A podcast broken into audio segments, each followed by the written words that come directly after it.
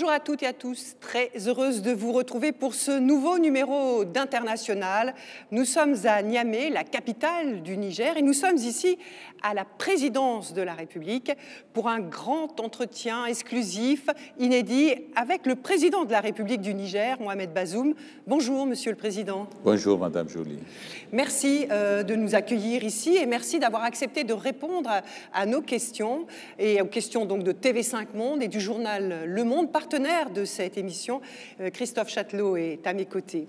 Euh, Monsieur le Président, cela fait exactement un an que vous êtes arrivé jour pour jour au pouvoir.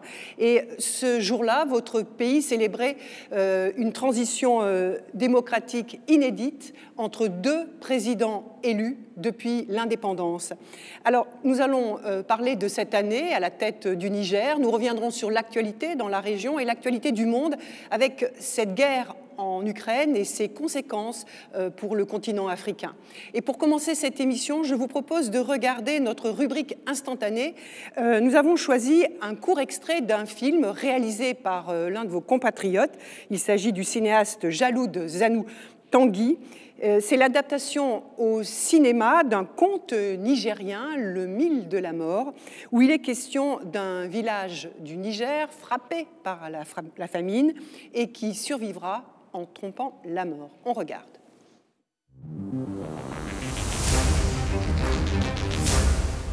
ina kuke mazaje ina kuke mazaje.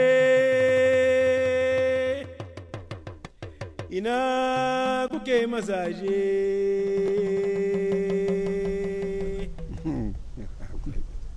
Akwai hatsi. Ni malam bahaushe yau na zo wajenki. Mazaje da yawa an gaji kowa ya zo bai samu sakamako ba. Tashi. Na zo gurinki mu yi zance. An ce kina da tarin hatsi. Mai yawa? Na zo ki bani. In je in ci da iyalaina. Yunwa ta kashe mu. Monsieur le Président, la famine nous tue, dit cette femme dans cette fiction. Il y a quelques jours, la directrice générale du FMI, le Fonds monétaire international, a dit, je la cite, La guerre en Ukraine signifie la faim en Afrique. Et le secrétaire général des Nations Unies, Antonio Guterres, lui a eu ces mots. Euh, il dit redouter un ouragan de famine dans le monde. Alors, est-ce que la guerre en Ukraine peut euh, accentuer euh, l'insécurité alimentaire dont souffre déjà votre pays? Oui, pas du tout, madame, parce que euh, on le sent déjà, euh, il y a un contre-coup euh, qui se traduit par un, un renchérissement des denrées alimentaires, du fait que l'Ukraine est déjà un pays grand exportateur de blé, c'est le cas aussi de la Russie, mais en plus, ce sont tous les moyens de transport qui vont se ressentir justement de cette crise et avec le prix de l'énergie. Euh, l'énergie, en effet, comme vous le savez, lorsque vous combinez un renchérissement de l'énergie euh, au fret, euh, à tous les frets et le fret maritime en particulier, euh, cela aura pour effet un, un renchérissement des denrées, Des denrées alimentaires. alimentaires. Le, le Niger est un pays continental qui est très loin de la mer euh, et les coûts de transport entrent pour une proportion importante dans le prix de vente euh, des céréales.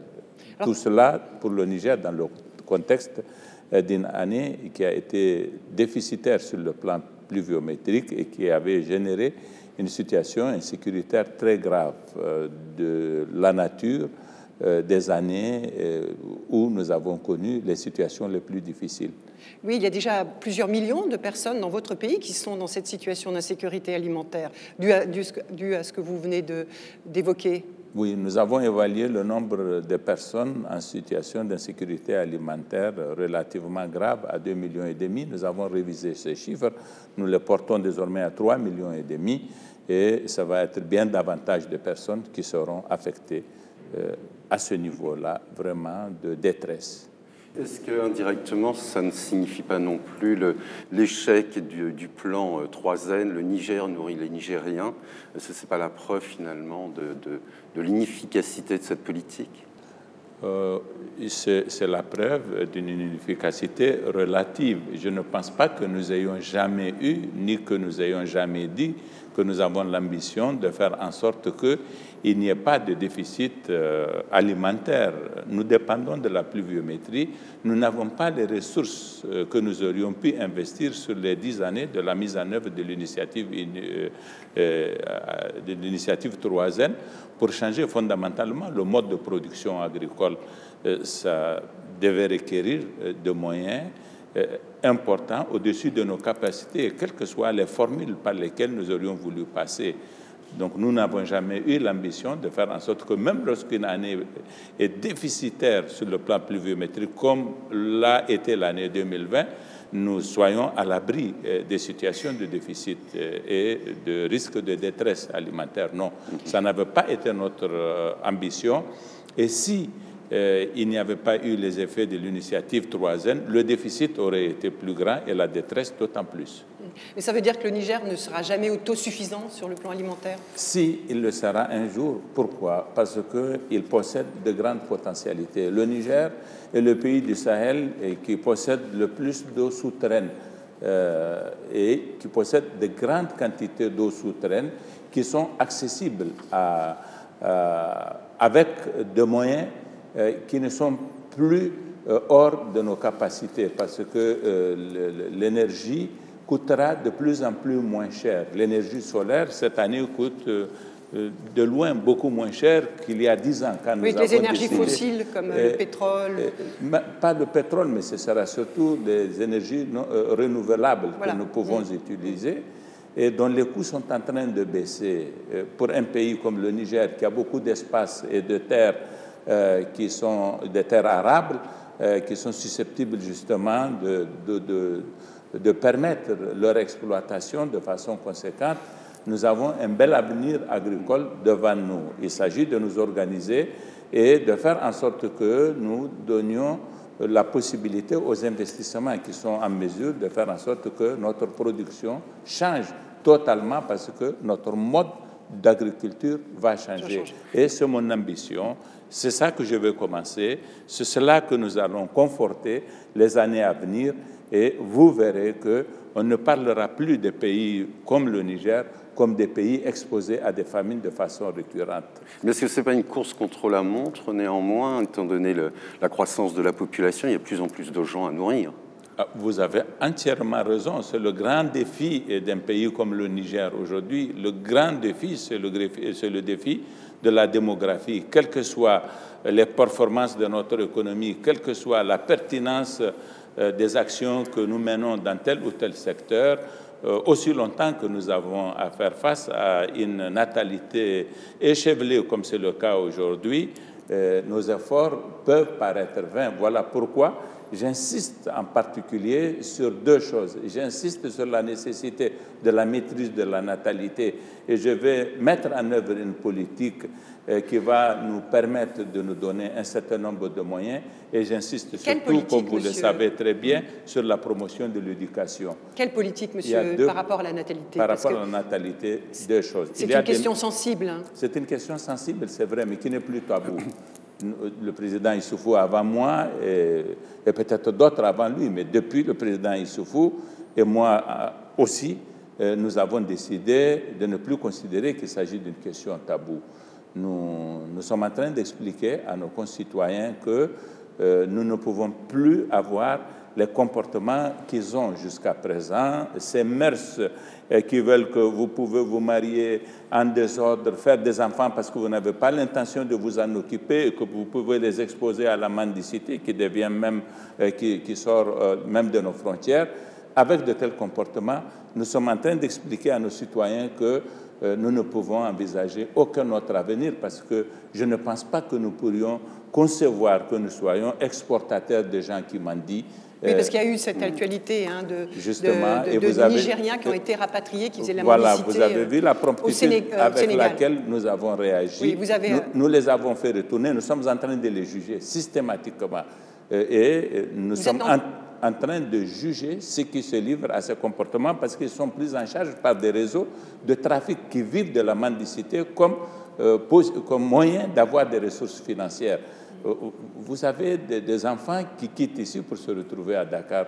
Comment ont-ils pu avoir les moyens? Si c'est vrai que la raison pour laquelle ils s'en vont, c'est qu'ils sont démunis, et Donc, il faut avoir beaucoup d'argent pour aller jusqu'à Dakar. Et dans cette région de Kantier, se, se sont développés des réseaux de trafic euh, de personnes euh, qui euh, vivent justement des ressources de la mendicité des femmes et des enfants. Mais est-ce que vous pourriez envisager des mesures coercitives pour réduire euh, euh, le taux de fécondité, le taux de natalité par rapport à... Non, dans le contexte d'aujourd'hui, je ne pense pas qu'il y ait un pays, sauf peut-être quelques rares cas. Il y a eu la Chine. Eu la Euh, Chine, oui, oui. la Chine était dans un contexte la politique de grand unique. bouleversement euh, sociétal. Euh, il y avait un parti unique qui avait euh, justement euh, tous les instruments en main pour mettre en œuvre des politiques de type coercitif. Aujourd'hui, ça ne peut pas se concevoir. Nous, nous sommes des régimes d'extraction démocratique et évidemment, si nous devrions avoir des ambitions pour euh, mener des politiques de nature à avoir un impact sur le comportement des personnes, ça doit passer par la pédagogie, mais ça doit passer par la pertinence des moyens qu'on utilise à cet effet. J'ai l'intention très prochainement de créer un institut national de la population euh, et je vais entreprendre une grande mobilisation euh, qui va passer par la sensibilisation, qui va passer, j'imagine bien, par la mise en place d'un certain nombre de dispositifs euh, euh, communautaires euh, pour vraiment peut-être prendre en charge aussi le comportement des personnes, avoir, je ne dirais pas des juridictions, mais en tout cas avoir des cadres de réflexion et de censure du comportement des gens. Je réfléchis un peu à haute voix. C'est une sera- question qui nous impose de sortir des sentiers quel, battus. quel- quel taux de croissance démographique est, est supportable pour le Niger? Ben, écoutez, le, le- le taux de supportable, c'est celui euh, qui peut nous permettre d'envisager une transition démographique. Donc, euh, même avec un taux de 2,5%, on amorce euh, la transition démographique. Même avec un taux relativement plus élevé, hein, de 2,6, 2,7%, nous serions dans une transition Au lieu de démographique. 7 à peu près aujourd'hui. Comment? Au lieu de 7, Non, aujourd'hui, nous sommes à 3,9, un Sept, peu c'est en le taux de c'est le- fécondité. c'est le c'est le taux de fécondité. c'est le taux moyen par femme. synthétique Et- d'enfants et par le taux de femme. natalité, c'est Le- trois- Voilà, c'est 3,9. Ces derniers temps, les statistiques font état d'une relative baisse. Euh, nos statistiques ont besoin d'être affinées. Voilà. Moi, je pense que ce sont des chiffres qui sont sujets à, caution pour le moment. Au fond, euh, c'est tout ça que nous allons repasser. Alors, Monsieur le Président, avant de poursuivre cet entretien, je vous propose de revenir sur votre itinéraire avec notre focus. Euh, C'est un focus qui, a- qui est signé Florent Krebseg et Julien Bouliès. Un sourire chaleureux, un sentiment d'affabilité, mais une gestuelle vive et ferme.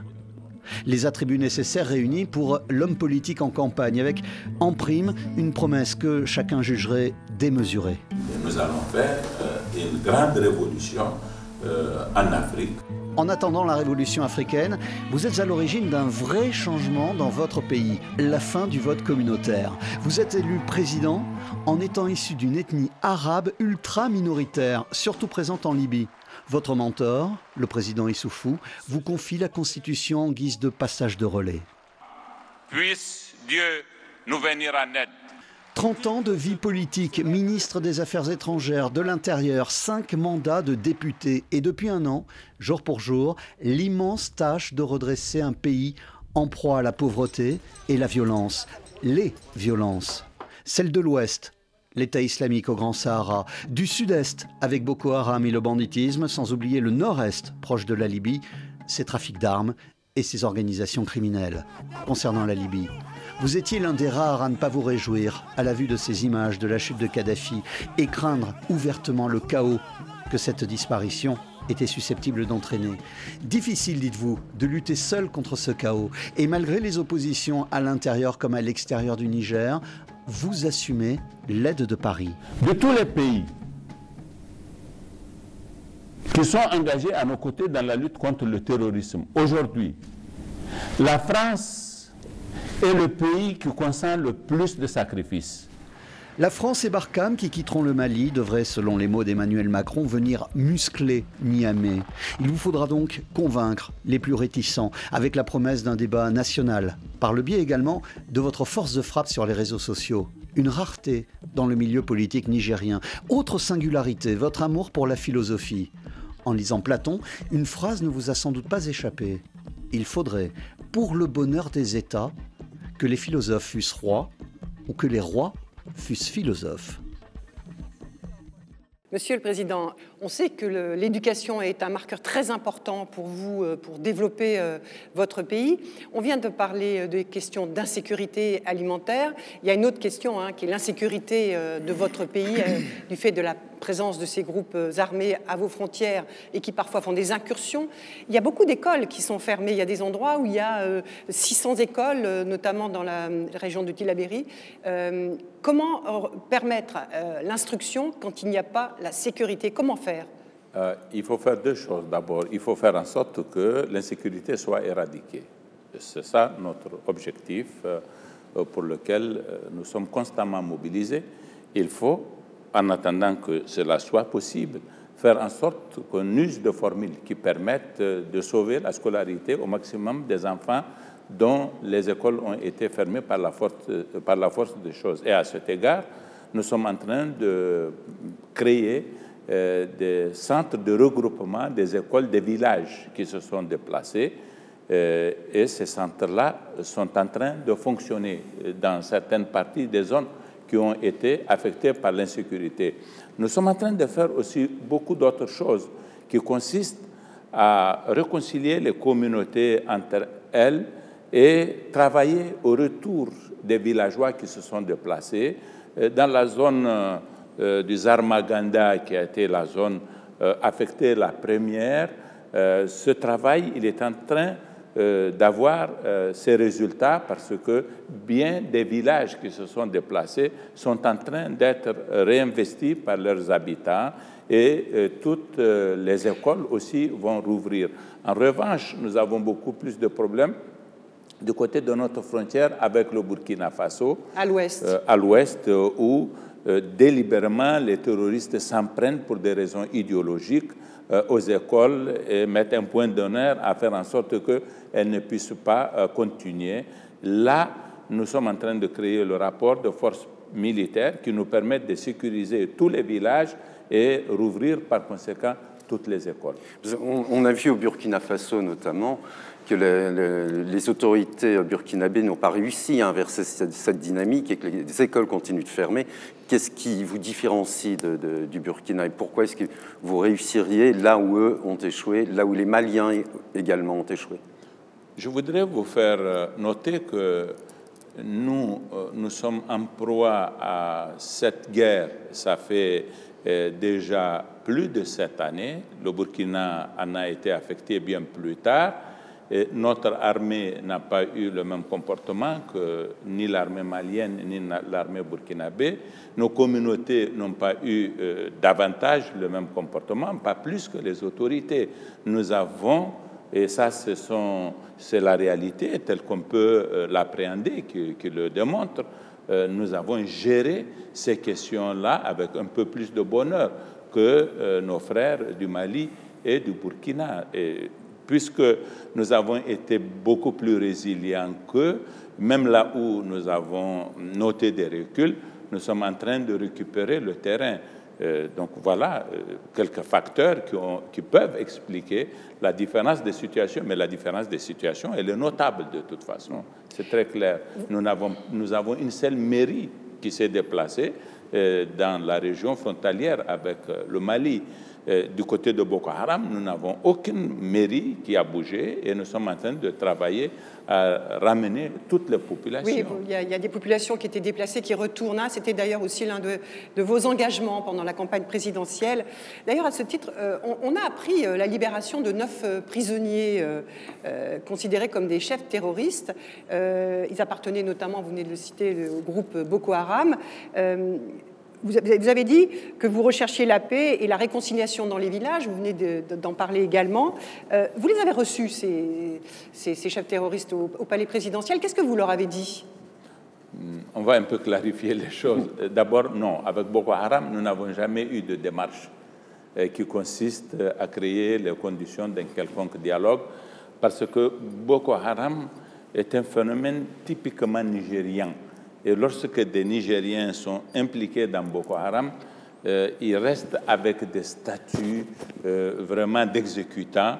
Euh, nous n'avons jamais pu percevoir d'acteurs qui étaient dignes que nous leur disions est-ce que nous ne pouvons pas dialoguer et les inviter au dialogue? Ce que nous faisons avec Boko Haram, c'est de créer un rapport de force qui puisse avoir pour effet la démobilisation des soldats. Un rapport de force nigériens. militaire Un rapport de force militaire, oui.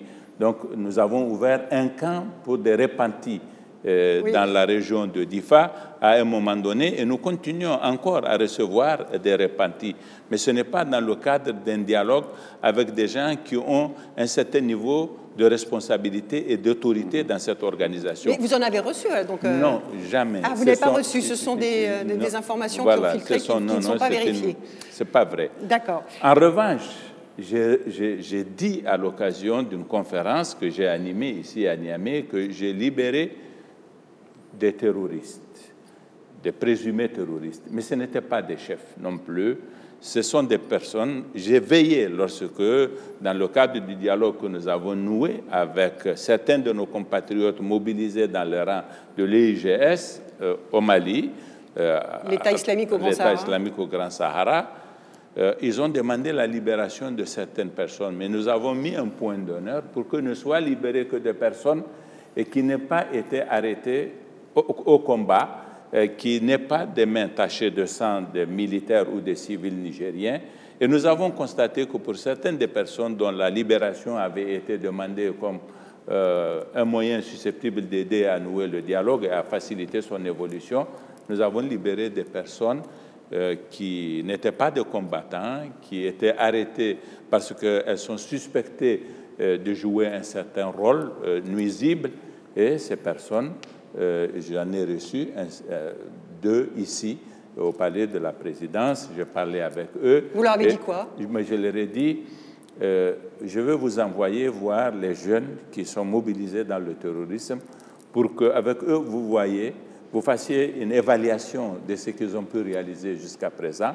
Je leur ai décrit la situation que vivent leurs communautés. C'est vos émissaires? C'est comme des émissaires? Ils sont des émissaires, oui. J'ai à peu près sept émissaires aujourd'hui euh, dans cette zone euh, du, du- du- du nord de, de la région de Tilaberi et qui font un travail que j'apprécie positivement. Mais ce ne sont pas des négociations, c'est-à-dire que comme vous restez dans la ligne de votre prédécesseur, le président Issoufou, on ne négocie pas avec les groupes armés? Non, si, et- chez nous, il s'agit de négociations cette fois-ci. Ah. Oui, mais nous ne négocions pas avec euh, l'État islamique dans le Grand Sahara, dont les dirigeants sont des non-nigériens. Mais nous avons Mais vous négociez avec des Nigériens. Nous discutons avec des Nigériens Qui qui, sont- sont... des chefs de Katib. Nous allons discuter éventuellement.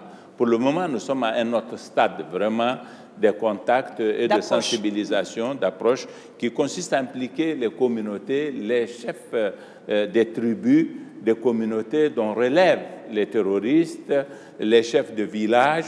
Il y a une grande dynamique. À partir de la déclaration que j'ai eu à faire, que nous pouvons discuter avec ces gens, et sachant qu'ils appartiennent à certaines communautés, elles se sont du coup senties soulagées, en se disant, voilà quelqu'un qui, qui ne nous stigmatise pas, euh, qui considère que euh, nous ne sommes pour rien dans cette situation, que nos jeunes sont engagés en effet dans une aventure que nous n'assumons pas, et qui m'ont dit, nous sommes prêts maintenant que vous nous le demandez et que vous assumez que euh, vous pouvez nous le demander. Nous sommes prêts à travailler, à persuader nos enfants de cesser cette aventure et de revenir. Et nous leur disons les choses, euh, nous leur décrivons l'avenir qui se présentent à ces jeunes le jour où ils auront renoncé à cette aventure. Vous, vous avez souvent dit que les, euh, les, groupes, euh, les groupes armés n'étaient pas implantés au Niger. Euh, la situation aurait donc évolué. Maintenant, vous considérez qu'il y a des implantations locales et que ce n'est pas seulement des forces exogènes qui attaquent le, Euh, Non, le l'EIGS a cette caractéristique, du moins euh, au niveau de ces katibat euh, qui étaient présentes dans la région de Menaka au Mali, euh, a eu cette caractéristique d'embrigader surtout des jeunes Nigériens. Où la situation va très très mal d'ailleurs. vers Oui, oui, et qui étaient des pasteurs qui, par- qui se sont retrouvés par la force des choses au Mali, auxquels les Arabes du Mali avaient fait appel pour les enrôler dans ce qui était le Moujao au départ, parce que ils ont joué sur les contradictions qu'il y avait entre les peuples dans la région de Manaka et les Touaregs d'Aoussak. Et nous, euh, par la suite, ça s'est étendu, ça s'est malheureusement métastasé, et c'est beaucoup de jeunes Nigériens qui sont allés. Ils ont leur base, c'est bien connu par tous les experts et tous les militaires. Les bases restent au Mali, mais vous avez le long de notre frontière euh, des emprises où euh, il faut reconnaître que on peut avoir des katibas qui n'ont pas, je, je vais dire, des bases très solides. Lorsque notre armée se rend dans la zone, il, il- il- escalade la frontière pour se retrouver euh, sur le territoire malien. Et à tous, et à ceux qui opèrent à partir du Mali, et à ceux qui sont à, à la frontière sur des emprises sur notre territoire, nous sommes en train de donner cette occasion, avec l'offre que nous avons faite, euh, de discuter et, de leur demander de revenir. Alors peut-être euh, pour poursuivre, monsieur, le Président, euh, parlons euh, quelques instants du G5 Sahel, parce que ça c'était une opération qui a été menée par cinq pays de la région. qui a été créée en 2014 hein, avec le Tchad, le Mali, le Burkina Faso, la Mauritanie et votre pays. Et sa force conjointe avait, je rappelle, l'appui de la force Barkhane avec ses 5000 soldats français. Euh, Aujourd'hui, ce G5 Sahel, euh, on a l'impression qu'il est complètement atone, euh, divisé. Est-ce qu'il a encore une vocation à exister, le G5 Sahel, Monsieur le Président? Le G5 Sahel a du plomb dans l'aile, c'est indéniable. Peut-être n'était-il même pas sur le plan de ses capacités opérationnelles bien conçu, avec l'idée des faisceaux, faisceau Est, faisceau Centre, faisceau Ouest. La guerre se déroulant, les fronts, tous les fronts. euh, la guerre se déroulant dans le centre, euh, il eût été beaucoup plus pertinent de concentrer l'essentiel sur le centre. Euh, je ne pense pas que ça ait été bien fait. En tout état de cause, le centre étant plus vulnérable, l'État du Mali a succombé justement à, à- à cette violence et nous avons assisté à ce coup d'État et qui a désorganisé l'armée du Mali, qui a désorganisé l'État malien. Puis par la suite, et c'est la preuve justement que le centre était plus vulnérable, c'est l'État du Burkina qui a cédé aussi au coup de boutoir des terroristes, parce que le coup d'État du Burkina Faso, il était dû exclusivement à la situation sécuritaire et l'incapacité De l'armée, euh, de, de l'armée disait c'est qu'on fait le coup d'État à faire face à à, contenir. cette situation. Donc vous voyez, Mais à partir du moment où le- la menace euh, s'étend, se répand maintenant dans les parties septentrionales du, du Togo, du Bénin, même la Côte d'Ivoire n'est plus épargnée, est-ce que le, le G5 a encore un sens? Ben non, je ne suis pas en train de dire que le G5, euh, que le G5 a un sens. Je suis en train de dire que. Vous dites qu'il a Ben, du plomb dans l'aile, c'est-à-dire il- qu'il il n'a a- même plus de vocation à exister. Il faut imaginer cas, un autre Je ne sais dispositif. pas pourquoi doit-on imaginer un dispositif euh, qui- euh, il, faut envisager de modes d'opération pertinents qui peuvent combiner des armées de pays différents dans le cadre de choses qui peuvent se concevoir immédiatement et être mises en Avec œuvre. l'armée malienne? Euh, L'armée malienne, euh, pour le moment, euh, elle, a, elle a ses difficultés réelles parce que euh, le centre du Mali où elle opère le plus lui donne beaucoup de fil à retordre. Le nord un peu loin pour l'armée malienne, elle s'y déploie mais de façon totalement insuffisante. Donc le Mali, euh, pour le moment, euh, a beaucoup de difficultés, Ah, malheureusement. Puisque vous parlez du, du Mali, euh, Monsieur le Président, vous avez sans détour hein, critiqué les deux coups euh, d'État euh, militaires. Le ton est même beaucoup monté entre vos deux pays. Vous avez même tweeté le 21 mars dernier à propos de la mort de, à Bamako de l'ancien Premier ministre malien qui était emprisonné, Soumelou Boubei Maïga, qu'un tel assassinat, ce sont vos mots, hein, euh, relevait d'une autre ère. Vous considérez donc que les autorités maliennes ont délibérément provoqué la mort de l'ancien Premier ministre? Oh, C'est pas comme ça. bah, c'est ce que vous avez écrit. Non, mais je considère que ce n'est pas concevable qu'on garde quelqu'un euh, dont on sait que l'état de santé euh, euh, peut conduire à une mort fatale, le garder en prison jusqu'à ce qu'il meure. En Afrique, en tout cas, notre culture commande que face à une situation humanitaire de ce genre, on ait une autre réaction. Ce pouvoir au Mali, pour vous, Monsieur le Président, il est illégitime. il doit se retirer. Ou, et pourtant, il est populaire. Euh, auprès des populations. Comment vous l'expliquez? Je ne suis pas sûr qu'il soit populaire.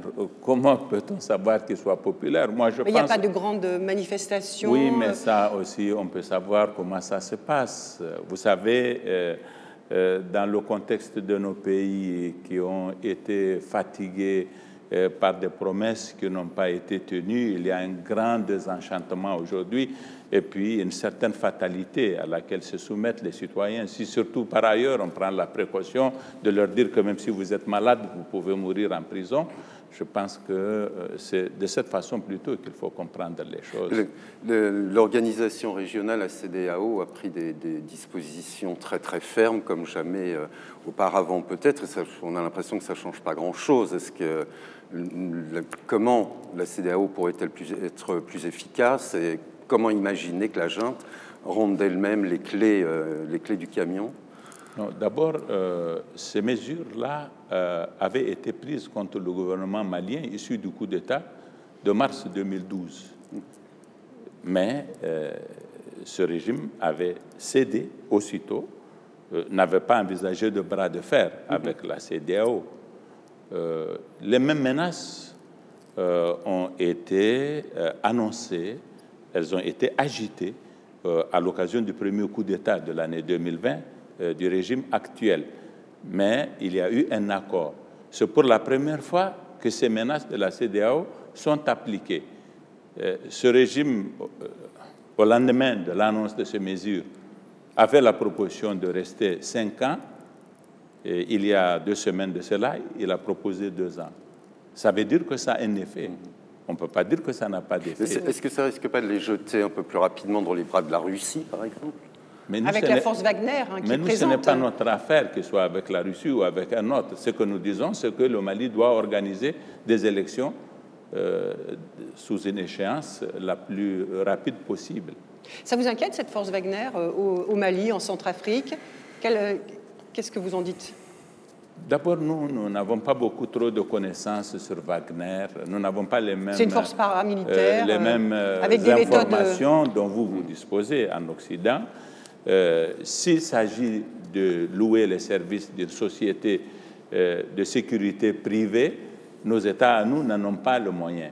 Sachant que euh, ce qui euh, se donne juste une question de moyens. Hein c'est juste une question de moyens. Mais oui, pour pas de philosophie. Mais pour nous, ce n'est pas des problèmes d'éthique forcément. Je veux mm. dire, moi, je suis très réaliste. Je, je, vois la chose sous un angle purement réaliste. Euh, est-ce que l'argent que je pouvais, que je pourrais donner à une telle société, je ne ferais pas mieux de le consacrer pour mon armée de façon à accroître ses capacités? Et, puis, cette euh, société est réputée euh, pour un comportement euh, qui n'est pas de nature à favoriser la paix non plus, qu'au contraire, des agissements. Elle est soupçonnée d'exaction. Comme on les décrit, mm. sont de nature à créer une tension encore plus forte et rendre la paix encore plus problématique. Voilà les angles sous lesquels nous, nous pouvons percevoir cela et à partir desquels nous nous disons que ce n'est pas une bonne chose d'envisager le recours à de tels moyens. Alors, la France a annoncé son, retour, son retrait de la force Barkhane euh, du Mali, euh, et on a entendu le président euh, français Emmanuel Macron dire qu'il allait muscler Niamey en contrepartie de, de ce retrait. Il y a des préparatifs en ce moment euh, sur le déploiement de, au Niger de cette, euh, de- de- d'une force militaire française? Ça, c'est la première question que j'aimerais vous poser.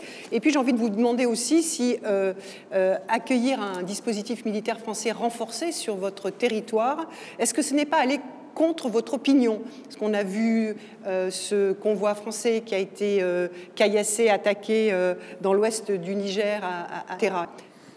D'abord, euh, l'agenda de la réarticulation euh, des forces européennes, euh, Barkhane, euh, du Mali vers les autres pays. euh, Barkhane, c'est français. Oui, oui, européenne et Barkhane, Et- je veux dire. Euh, J'ai dit, euh, c'est un agenda qui est propre à ces pays-là.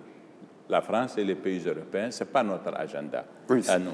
C'est aussi l'agenda des pays qui recevront Oui, mais une pour le moment, troupes. nous n'avons pas entamé ces discussions-là. Le jour où nous entamerons cette discussion, nous mettrons en œuvre euh, toutes les mesures qui seront requises pour que cela se passe. Nous, nous sommes sans complexe. C'est-à-dire qu'ils le font sans concertation. Enfin, la Non, France ne le fait pas sans la- concertation je- pour l'instant. Non, mais je ne pense pas qu'ils soient en train de- de- d'envisager de, venir euh, ici directement. Ils sont en train de se préparer à quitter le Mali. Les Français. Je- le français. Je pense qu'il y a un déploiement logistique qui a à voir avec cette opération-là. Ils sont, j'imagine, à ce stade-là, puisque pour le moment, nous, ils ne nous ont pas contactés pour que nous ayons ni une discussion à caractère politique, ni une, question, une discussion à caractère technique et Il n'y a opérationnel pas d'échange entre armées. vous en ce moment? Non, Le chef d'état-major des armées, euh, oui, mais c'était général hier qu'il est venu. C'était hier. Peut-être que ces discussions vont commencer à partir de ce moment-là. Mm-hmm. Mais je suis en train de vous dire que la seule chose, madame, que nous devons à notre population et sur laquelle elle, elle s'attend que euh, nous fassions quelque chose, c'est lui assurer sa sécurité. Quels sont les moyens que nous pourrions utiliser? Avec qui nous pouvons nous organiser pour accroître la sécurité l'offre de sécurité à nos populations? C'est notre affaire à nous, que ces populations ont élu et à qui elles ont donné le pouvoir de prendre ce genre de décision. Les Nigériens souhaiteraient que nous nouons les relations qui seront de nature à créer les conditions d'une sécurisation plus forte de notre territoire. Et ça passe par le, ce déploiement de Et militaires. ça passe par ce déploiement. de Ce la que force vous avez vu à. Terra n'est pas l'expression d'une action consciente des populations vraiment du Niger et leur opposition à Barkhane. Pourquoi? Eh et parce qu'il s'est agi d'un phénomène de manipulation Par qui? euh, par euh, un certain nombre d'acteurs qui ont agi à travers des réseaux sociaux, qui ont été encouragés par ce qui s'est passé au Burkina Faso. Oui, parce que c'était un convoi qui avait été. euh, Voilà, et donc il y a eu beaucoup de défaillances de la part de nos forces à nous, de nos forces de sécurité, qui étaient chargées du maintien de l'ordre. Si euh, nos forces avaient été efficaces et qu'elles avaient pris des mesures comme moi, je les avais conçues, j'ai donné des instructions dans ce sens-là, tout cela ne se serait pas passé et la presse n'aurait pas eu l'occasion justement de disserter sur l'opposition des Nigériens euh, à l'installation de forces Barkhane. Vous avez, c'est vrai, une certaine opinion que nous avons repérée dans des milieux qui ne sont pas très représentatifs de la société Une opinion, vous la qualifieriez comme un sentiment anti-français Il y a peut-être dans certains milieux minoritaires un sentiment anti-français, entretenu par les réseaux sociaux qui sont par définition transnationaux. Et vous avez en effet une opinion chez certains Africains qui vivent en général en Europe et, et en Occident de façon générale, qui cultivent ce sentiment-là. Mais les Nigériens, et qui sont 22 millions, 23 millions, et qui ont d'autres préoccupations, eux, ça, ce n'est pas leur affaire vraiment. Et c'est de ces Nigériens qu'il est question, et c'est eux qui sont affectés par l'insécurité, c'est eux qui nous ont élus, et c'est à eux que nous avons fait la promesse que nous leur ramènerons la sécurité. Mais vous, vous ne pensez pas que l'image passée de, de cette force armée venant de l'ancien colonisateur est un élément très négatif et qui peut être très facilement utilisé par, euh, par des partis politiques, par des, par des groupes d'influence? C'est Oui. une réalité Oui, que mais le, c'est ce qu'ils font, mais je dis que leur travail euh, ne porte que euh, dans certains milieux qui, eux, sont minoritaires. Les gens qui ont accès à Internet, les jeunes, les jeunes étudiants, chez qui j'étais il y a deux semaines, à qui je parle. Non, mais aussi ceux qui se souviennent de l'époque coloniale. Comment? Ceux qui se souviennent aussi de l'époque Mais coloniale. ils ne sont pas nombreux qui se souviennent de la colonisation. Je ne pense pas qu'ils soient nombreux. Ni que en 1960, il y avait une grande mobilisation des citoyens africains pour le départ de la France et qu'il y ait eu des mouvements de, de- de luttes armées. Non, il n'y a pas eu tout ça quand même. Ne- ne- euh, vous parlez de l'Afrique au sud du Sahara, vous n'êtes pas en train de parler de l'Algérie, où il y a eu vraiment un sentiment anticolonial du fait de l'occupation justement de ce pays par la France qui en a voulu faire euh, une partie de son territoire. Euh, ce n'est pas le cas. En tout état de cause, quelles que soient les raisons, parce que vous êtes là en train d'expliquer euh, et de rationaliser tout cela, quelles que soient les raisons euh, qui peuvent être au fondement d'une action d'opposition à la France, ici au Niger, l'opinion majoritaire que moi je représente et en vertu de laquelle moi je suis issu, je suis ici, elle n'a que foutre de savoir si c'est bien de pactiser avec les Français pour, pour lutter contre les terroristes ou non. Ce qu'ils veulent de moi, c'est que je sois efficace. Et si je leur dis que avec les Français, c'est une bonne chose, et nous allons aller avec eux et avec les Européens. Et vous le ils- pensez? Ils, me créditent, euh, ils, ils me font crédit de ce que j'ai dit, et ils attendent de voir à charge pour moi de faire en sorte que ce que j'ai fait comme promesse se réalise par la suite. Oui. C'est un sacré défi, hein, Monsieur le Président. le- C'est un sacré défi, c'est un sacré défi pour moi avant tout, pour nous Nigériens, euh, autorités nigériennes avant tout, et puis c'est un défi pour nos partenaires aussi. Il faut que nous soyons efficaces, nous, eux, eux. Il faut que nous n'échouions pas, il faut que nous réussissions. Mais la réussite va dépendre de nous d'abord. Eux, ils viendront en appui de ce que nous, nous allons faire. Et donc leur vocation ne sera jamais de se substituer à nous, ils n'en ont pas les prétentions. Nous, nous n'attendons pas davantage. Et, et c'est ça que moi je déplore chez certains Africains, que ce soit les Européens qui fassent le travail à notre place. Il y a là l'expression d'un complexe très caractéristique. Parce qu'on dit, vous voyez, ça fait combien d'années que Barkhane est là, mais les choses n'ont pas changé. J'ai dit, l'EUTM a formé 40 000 soldats maliens. C'est sur eux que nous devons compter. Barkhane, c'est 3 000 personnes. Et combien opérationnels euh, Combien sont opérationnels? Ils ne sont pas très nombreux. euh, avec des règles d'engagement qui, qui leur sont euh, très caractéristiques, que nous, nous savons. Donc, nous n'attendrons jamais de nos partenaires qu'ils fassent le travail à notre place.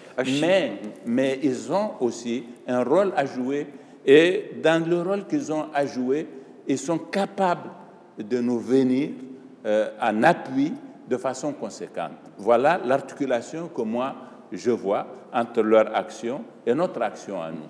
L'intellectuel franco-camerounais Achille Mbembe considère que Barkhane c'est aussi, euh, sert à l'armée française comme terrain d'expérimentation, comme laboratoire grandeur nature pour euh, expérimenter de nouvelles techniques de guerre. Et, euh, Son armement euh, Son armement, est-ce que vous partagez cette, cette opinion ou- Achille Mbembe est un professeur qui travaille dans un laboratoire. Moi, je suis président de la République et j'agis concrètement. Et Je, vais à Bani Bangou, je vais à Baroua, je vois les yeux des personnes qui me regardent, je lis dans leurs yeux leur détresse et je suis appelé à faire en sorte que euh, je les règle leurs problèmes. Vous comprenez que nous n'avons pas la même vision. Moi, je n'ai pas le luxe euh, d'aller euh, porter ce genre de questionnement et trouver des explications. Non, moi, je suis très pratique, tout Ouais, simplement. pragmatique. Et pragmatique. Euh, monsieur, monsieur le Pré- Président, pour poursuivre cet entretien, vous vous définissez comme un militant de la démocratie.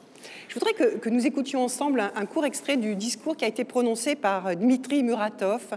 C'est euh, lors de la remise de son prix Nobel de la paix à Oslo euh, le 10 décembre dernier. Il est journaliste, il est russe. Ça nous renvoie à une actualité euh, très présente. Il est rédacteur en chef de Novaya Gazeta, hein, cette, euh, ce, ce- ce journal qui euh, a dit des choses euh, très fortes sur le régime de, du président Poutine. Euh, ces derniers jours, il a même dû suspendre son activité. On l'écoute.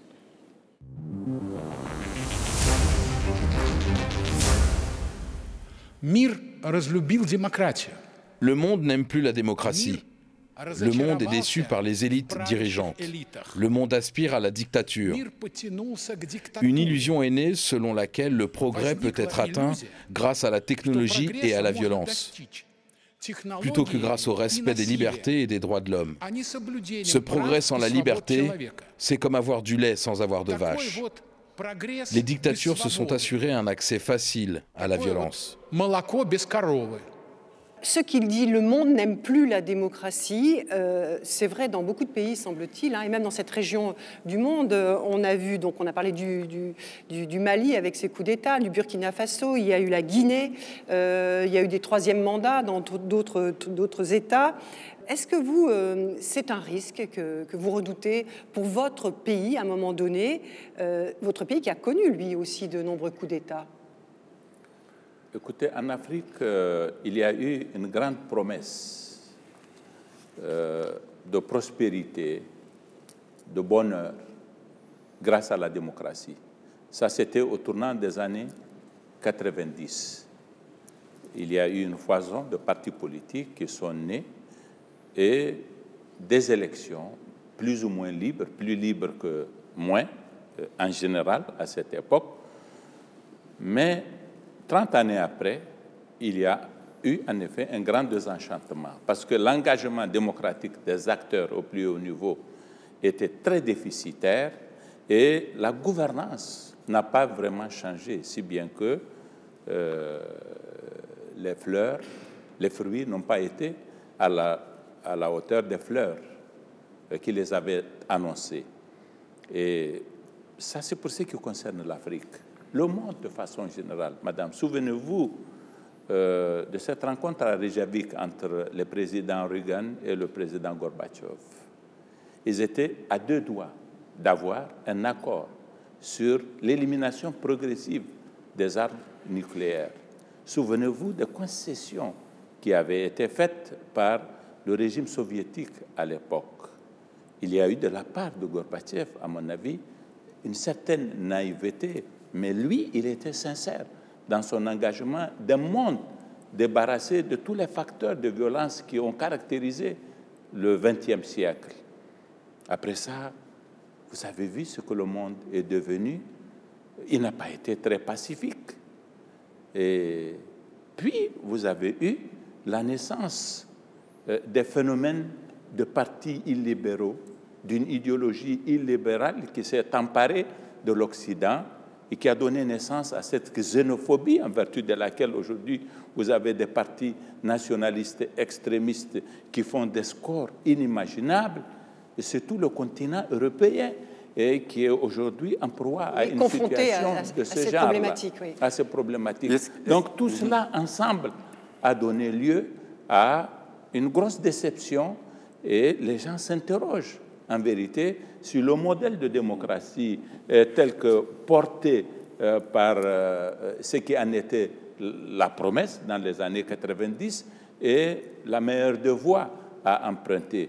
Mais malheureusement, qu'on le veuille ou pas, il n'y a que le régime de démocratie qui est en mesure d'assurer la liberté, et la prospérité. Est-ce qu'il n'y a pas une part de responsabilité des pays occidentaux d'insister euh, à chaque fois sur l'organisation des élections? Est-ce que les élections sont la solution pour les systèmes démocratiques africains ou est-ce qu'il ne faudrait pas inventer autre chose finalement? Non, on ne peut pas inventer autre chose parce que nous sommes dans la même humanité et euh, sur le plan euh, des concepts et des valeurs, nous devons euh, envisager les choses d'une façon universelle. C'est très clair. Mais évidemment, euh, il ne s'agit pas d'organiser des élections pour le principe non plus et, laisser libre cours à des formes de régime qui n'ont rien de démocratique dans leur rapport à la problématique de la liberté et qui sont inefficients mm. sur le plan de la gouvernance. Il n'y a pas de bon d'État. C'est pourquoi nous, à la CDAO, nous sommes en train de réviser le traité de la CDAO pour rendre impossible euh, le fait que nous avons observé ces dernières années dans les pays de la CDAO d'échanger les constitutions et d'envisager des troisièmes mandats. Donc il faut améliorer les instruments internationaux dont nous disposons pour faire en sorte que nous fassions la promotion de la démocratie. Mais l'option de la démocratie, elle, à mon avis, c'est une option irréversible. Parce que ces régimes euh, illibéraux qui sont en train de naître, ils, ils n'ont pas apporté non plus euh, la réponse. Des solutions. Euh, les solutions euh, conforme justement aux promesses dont ils sont Monsieur le Président, il nous reste quelques minutes. Je ne peux pas, pas vous interroger sur ce qui est en train de se passer en France. Il y a une élection présidentielle. Je ne vais pas vous demander de commenter ou de vous dire, de vous demander quel est le, pour vous le candidat de cette présidentielle, mais vous venez de parler de, des problèmes euh, justement de, des populations qui se défient de la, démocratie, qui vont vers des, des, des, euh, des partis illibéraux. Vous avez parlé de partis xénophobes. Vous avez dans, en France aujourd'hui des partis de ce type qui sont crédités d'un très fort euh, pourcentage de, voix. Ça vous inquiète? Est-ce que euh, vous regardez cette élection euh, à venir, dans quelques jours, de ce premier tour de la présidentielle française avec inquiétude? Moi, je sais une chose, c'est que l'islam n'est pas à la base du problème de la France. Les, migrants musulmans, africains ou autres, en tout cas non européens, ne sont pas à la base des problèmes de la France. Lorsqu'on vient leur dire que tous vos problèmes tiennent à l'islam et aux migrants, c'est faux. Et ceux qui développent ce discours seront confrontés à une réalité à laquelle ils n'auront pas la solution ici, dans ce qu'ils promettent comme combat contre justement les, les, immigrés et, les musulmans. Et donc, ils se confronteront eux aussi à la réalité et il y aura le même désenchantement. Et puis, je pense qu'on est à la fin d'un certain cycle, il y aura quelque chose d'autre qui va naître, il y aura d'autres dynamiques, d'autres configurations, mais on ne sera jamais loin de ce qui doit être la base de l'avenir, qui est la démocratie de toute façon, et le régime des libertés, à partir duquel nous pouvons concevoir un peu plus de prospérité pour tous les citoyens. Il y a en effet, euh, avec le régime euh, libéral qui a été instauré en Europe du fait euh, de tous les engagements pris dans le cadre de l'Union européenne, il y a en effet une situation de réelle difficulté et d'absence de perspective pour certaines classes sociales auxquelles on fait miroiter la fin de tout cela en agitant des choses qui sont totalement fausses ça veut dire que cette xénophobie dont vous cette avez xénophobie notamment. Et donc ces pays, de toute façon, trouveront leur voie, mais pas dans le sens de ce qui est indiqué. Donc ce sera les mots de la fin de cet entretien, votre plaidoyer pour la démocratie, Monsieur le Président. Merci beaucoup d'avoir répondu euh, à nos questions, celles de TV5 Monde et celles du journal Le Monde avec euh, Christophe euh, Châtelot. Merci à vous toutes et à vous tous de nous avoir suivis. On se retrouve la semaine prochaine pour un nouveau numéro d'International. À très bientôt.